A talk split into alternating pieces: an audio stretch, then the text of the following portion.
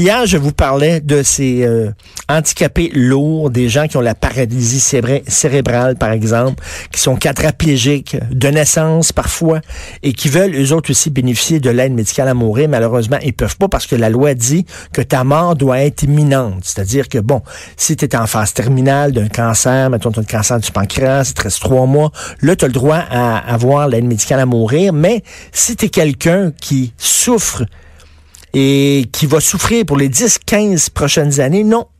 Ça, tu n'y as pas droit. Et euh, je dis à quel point ça me révoltait, puis que la loi de l'aide médicale à mourir est très mal faite. Mais ça, c'est de la faute à Justin. Nous allons parler avec le sénateur Pierre-Hugues Boisvenu qui est avec nous. Bonjour, Monsieur Boisvenu. Monsieur Martineau, bonne journée. Surtout, je vous souhaite une très bonne année 2020 ainsi qu'à tous les gens qui nous écoutent ce matin. Merci beaucoup. Vous aussi, bonne année. Alors, le Sénat s'est penché sur cette loi-là, sur justement de l'aide médicale à, mourir. Est-ce que vous étiez sensible, euh, monsieur le sénateur, justement, à, le, à permettre l'aide médicale à mourir aux gens qui étaient euh, des handicapés lourds? Il faut rappeler aux gens qu'en 2015, la Cour suprême avait rendu une décision dans un cas d'une personne qui, avait demandé euh, l'aide à mourir pour une maladie dégénératrice à long terme, un exemple comme la sclérose en plaques. Et la Cour suprême avait demandé au gouvernement fédéral de modifier le code criminel pour faire en sorte que ces gens-là puissent avoir accès euh, à, ce, soutien médical-là. Euh, et la Cour suprême, dans la décision, puis je, je vais la rappeler, c'est que la Cour suprême a dit qu'il ne faut pas avoir de discrimination entre les mourants donc ce que la loi prévoit lorsque la, mort est une fin prévisible, et les souffrants, hmm. donc les gens qui ont une maladie qui, à long terme, va, euh, va, va se terminer par une mort, mais sans, sans, sans, la prévoir dans le temps. Euh, sclérose en plaques. Euh, bon, il y a beaucoup de maladies qu'on connaît. Et à ce moment-là, au Sénat, sur le comité des affaires juridiques, euh, où je suis vice-président, on a reçu des témoignages bouleversants. Je pense entre autres à cette dame-là Madame euh, Ménard, euh, Margot Ménard, la mère de Sébastien, 43 ans, qui, qui est mort à, 43 ans, qui avait 6 ans euh, se fait déclarer une telle maladie, sclérose en plaques dégénératrice euh, très grave, mhm. et elle va devoir aller en Suisse et elle va dépenser en tout et partout autour de 50 000 pour assister son, son fils à avoir l'aide à mourir dans un autre pays. Et ça, ça avait été, je pense, un des, témoignages les plus poignants qui a amené le comité des affaires juridiques, entre autres, à faire en sorte de modifier le projet de loi pour inclure dedans les souffrants et les mourants, d'avoir des droits égaux, ce qui correspondait, je le rappelle, à la décision de la Cour suprême. Mais où ça a bloqué, où ça a bloqué, M. Boisvenu? Qui a dit non? Ben, d'abord, beaucoup de sénateurs indépendants euh, nommés par Justin Trudeau ont voté contre cet amendement-là.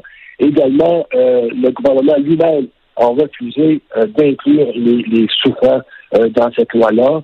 Euh, on, on, a, on a retenu quelques modifications, je dirais très préliminaires, mais la modification la plus, la plus sérieuse, c'était celle que je vais vous parler, donc de traiter sur le même pied les souffrants et les et, et, quelles étaient les excuses, les justifications du gouvernement de dire on veut pas inclure ça là-dedans?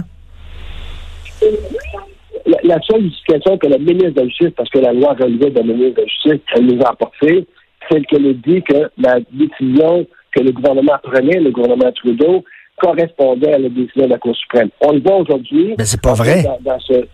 C'est pas vrai du tout. D'ailleurs, on va le voir. Moi, dès que j'ai sorti, euh, lorsque la loi C-14 a été adoptée par le gouvernement, j'ai immédiatement sorti en disant, nous allons nous revoir dans un an ou deux parce que la Cour suprême va éventuellement être ressaisie de la question.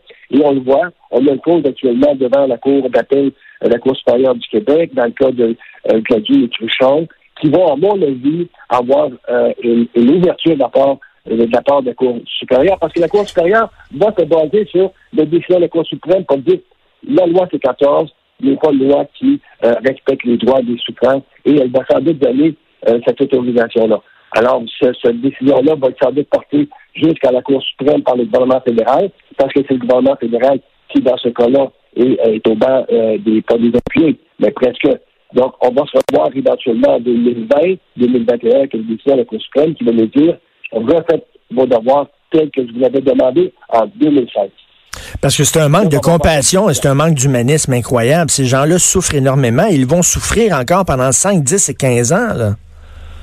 Mais, M. Martin, c'est même pire que ça.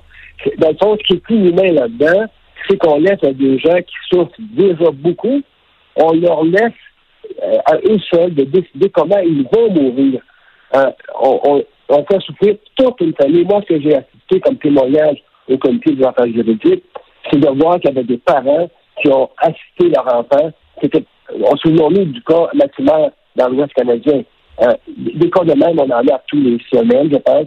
Euh, ils sont cachés dans les médias, on n'en parle pas, mais on laisse souvent aux proches euh, se, se, se d'assister un malade à mettre fin à ses jours. Il y a des accidents d'auto provoqués par ces gens-là souvent pour mettre ça les jours. Donc, le gouvernement fédéral en soi est comme un peu complice de cette souffrance-là.